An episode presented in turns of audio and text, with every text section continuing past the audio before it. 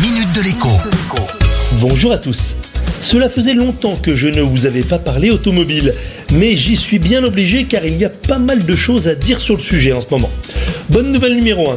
La remise de 18 centimes accordée par l'État sur chaque litre d'essence sans plomb ou de diesel sera prolongée, probablement jusqu'à la fin de l'année en cours. Je sais bien qu'à la pompe, on ne la voit pas vraiment tellement les prix des carburants ont augmenté, mais sans cette remise, eh bien, faire le plein serait encore plus douloureux.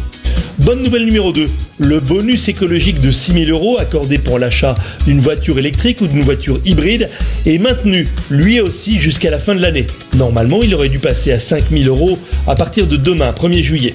Je sais bien que l'on ne peut pas acheter une voiture neuve tous les jours, moi le premier, mais cette mesure profite en fait aussi au marché de l'occasion.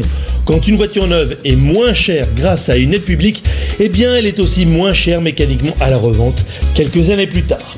Enfin, bonne nouvelle numéro 3, tout laisse à penser que l'interdiction de vente des voitures à essence pour 2035 décrétée par l'Union européenne n'est tout simplement pas tenable. Pour l'instant, en effet, il est tout simplement impossible de demander à une voiture électrique ce que fait une voiture essence. Si le problème des longs trajets sur autoroute est archi connu, on découvre depuis peu aussi celui du tractage d'une remorque.